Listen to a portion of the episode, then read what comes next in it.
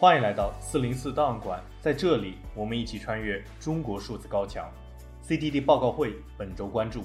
一、发展、韧性与危机，这个政权还能持久吗？二、维吾尔人权项目，海康威视和大华参与了中国在东突厥斯坦的种族灭绝罪行。三、张岩新书《星火》节选。老百姓的比较广的支持，不是说每一个中国人都支持这个维权主义的政权，但是大多数好像是大多数，或者或者不不不光光是不挑战那个政权，而是积极的支持他。中国民主季刊第四集发布了一篇主编王天成采访著名中国问题专家黎安友的文章。王天成和黎安友讨论了中共体制的韧性和未来的走向。王天成表示，中国的一党专制政权曾表现出很强的韧性和适应能力，但是黎安友认为，中共近期、中期仍然有韧性，因为国家力量强，社会力量弱。但是如果习出了问题，韧性的期限就有可能结束。现代化的理论讨论了许多有关中国民主和民主转型的问题。例如，里普赛特，他认为民主的产生和存在与社会经济的发展程度高度相关。两人也讨论了这些理论是否适用于中国，但是他们都认为中国的情况是特殊的，它是全球人口最多的国家，最近才被印度超越。历史复杂，社会结构复杂，外部环境复杂，不能用简单的学术理论去概括中国的未来。而对于中国的经济和中国民主化的关系方面，李安友教授认为，我一方面承认经济问题给了现在的政权一个矛盾，承认发展快速有危险，慢速也有危险，但是同时不能说因为经济的问题，中国的政权早晚就会倒台。我没有信心那么简单的判断未来。在这一问题上，两人基本都认为中国的民主化和经济好坏没有着必然的联系。然而，对于另外一个问题，即中国是不是一个不经历民主化也可以成为发达国家的例外上，两个人则存在着不同的看法。李安友认为，中国某种程度上已经是一个发达国家了，并且中国可以说是自己是另一种现代性，但是它的现代性不是很稳定，因为它里面有我们已经提到的一些内部矛盾，包括没有一个稳定的接班制度。此外，两位学者还讨论了中国分裂对于民主化的影响。王天成认为，从民主转型的角度，觉得中国在政治控制放松后，如果分裂，会使民主转型复杂化，可能会导致民主转型的失败。李安友则认为，中国很难分裂，作为一个地理存在，中国必须统一。如果不统一的话，它的经济不灵，交通受到阻碍，安全也会非常脆弱。具体来讲，它必须统一，自然而然的是一个统一的存在，而不是一个分裂的东西。他一分就要合，就会有一种内在的动力要统一。最后，由于今年恰逢黎安友的八十岁大寿，王天成特别为他送上了生日祝福，并且表示：“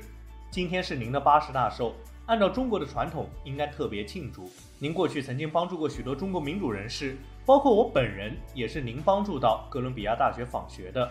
借这个机会，可否请您对于您曾经帮助过的人说几句话，也包括您的期待？”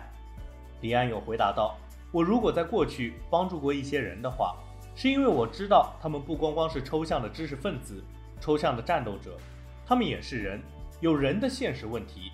我们应该给他们一些小小的帮助，帮他们安定下来，稳定生活，他们才能够继续思考、继续发言、继续奋斗。这大概就是我要说的。”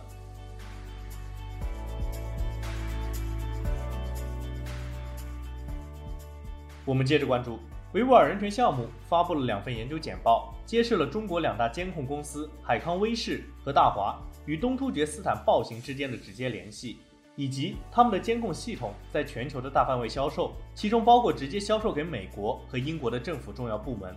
报告表示，华康威视和大华直接参与了针对维吾尔人的大规模监控项目，这些公司在维吾尔地区获得了利润丰厚的合同，以供应。开发和直接运营大规模监控项目，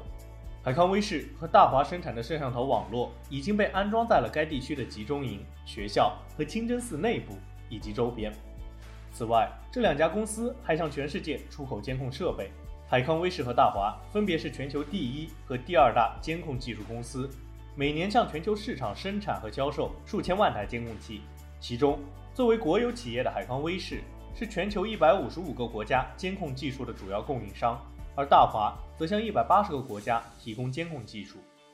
虽然由于该两家公司已经由于侵犯人权而受到了美国的制裁，并且在英国、澳大利亚的政府大楼以及欧盟机构大楼内的监控器已经拆除，但是截止二零二一年，美国各地已经安装了超过六十万个海康威视用于监控的摄像头网络，而英国已经安装了二十五万个，其中五点五万个位于伦敦。因此，维吾尔人权项目呼吁各国政府。对于监控摄像头组件实施出口禁令，对用纳税人资金的监控系统实行采购禁令，并对流向这些公司的资本实施投资禁令。维吾尔人权项目执行主任乌迈尔·卡奈特说：“大华和海康威视都没有道德底线，他们不应该在国际市场上拥有一席之地。他们对正在进行的维吾尔人种族灭绝提供了高科技的工具。”我们最后关注。China Books Review 在十九号发布了知名作家张岩的新书节选。这本书名叫《星火》，主要讲述了在一九六零年中国大饥荒最为严重的时候，流放到农村的学生创办了一本敢讲真话的杂志《星火》及其背后的故事。他评价道：“他们的信念和对彼此的爱都经受住了考验。”在中国书评发表的节选。描绘了《星火》书中的主人公兰州大学学生张春元和谭婵雪的爱情故事，以及他们反抗中共当局的行动。就读于历史系的张春元，在一九五六年百花齐放运动开始时，批评了书籍的缺乏和教育质量差，结果就被扣上了试图推翻大学的帽子，而被打成右派。之后，他和四十多名学生和教师被下放到了甘肃天水的乡下进行劳动改造，在这里。他认识了来自广东的中文系学生谭婵雪，后来两个年轻人坠入了爱河。张岩写道：“张虽然刚愎自用、粗暴无礼，但是他却很温柔，目光平静，举止理智。在极权独裁、饥荒肆虐的土地上，爱情受到了重重阻碍，但是他们的感情却绽放出了花朵。很快，他们就会冒着生命危险来证明爱情。”一九五九年，中国大饥荒来到时。这些学生想要做一点什么，如果连彭德怀都会因为忠诚但表达异议而受到迫害，那么唯一的希望就是在基层煽动起来。他们认为最好的办法就是出版有关饥荒的材料，希望通过交流思想，让官员们了解农村的情况。于是他们开始考虑出版一份刊物。这时期，北大学生林昭追求自由的诗歌激励了学生们。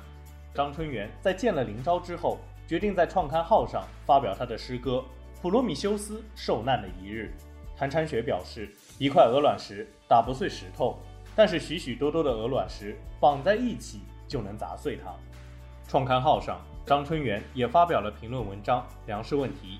他说：“当今的统治者和历史上任何的统治者一样，利用农民革命爬上了天安门，登上了宝座，一只手接过农民所给予的王冠——主席。”而另一只手却狠狠的一拳，把农民大众打倒在地，践踏在脚下，用政治愚弄、超经济的剥削、强制性的奴役劳动等政策，采用了诱惑、胁迫、党棍、恐怖、饥饿等手法，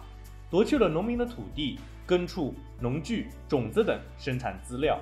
给农民戴上了比中世纪封建社会还要沉重的锁链，使广大农民处于依附农奴的地位。在第一期出版之后，他们认为。必须有人逃离中国，并寻求帮助以及传播影响力。其中，由于谭婵雪来自临近香港的广东，因此决定让他去香港寻求帮助。然而，不幸的是，谭婵雪在逃往香港的途中被捕。张春元在得知自己的心上人被捕之后，决定南下广州营救他。张伪造了一张身份证，并希望可以联系到谭婵雪。然而，不幸被狱警发现，并且最终导致自己被捕。在狱中。张春元给对方写下了一封感人至深的信。他说：“雪能一起坐牢，一定是天作之合。我们的感情将超越所有的时间和空间。愿我们同进同出，同生同死。未来的日子还很长，小心。”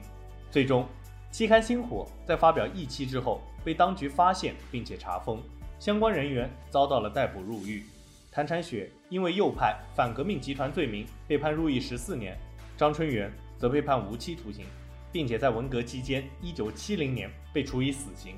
在死刑之前，谭产雪曾经托人带话说：“你永远活在我的心上。”之后，文章还写道：“张被判处死刑，然后被押送到东港镇柳树沟，在那里被枪决。他死后，县里的各个监狱都贴出了告示。”谭产雪所在的女子监狱就是其中之一。她看到之后，不出一个月，他的头发就全白了。以上就是本次报告会关注的全部内容。中国数字时代 CCT 致力于记录和传播中文互联网上被审查的信息，以及人们与审查对抗的努力。欢迎大家通过电报 Telegram 平台向我们投稿，为记录和对抗中国网络审查做出你的贡献。投稿地址请见文字简介。阅读更多内容，请访问我们的网站 cdd.media。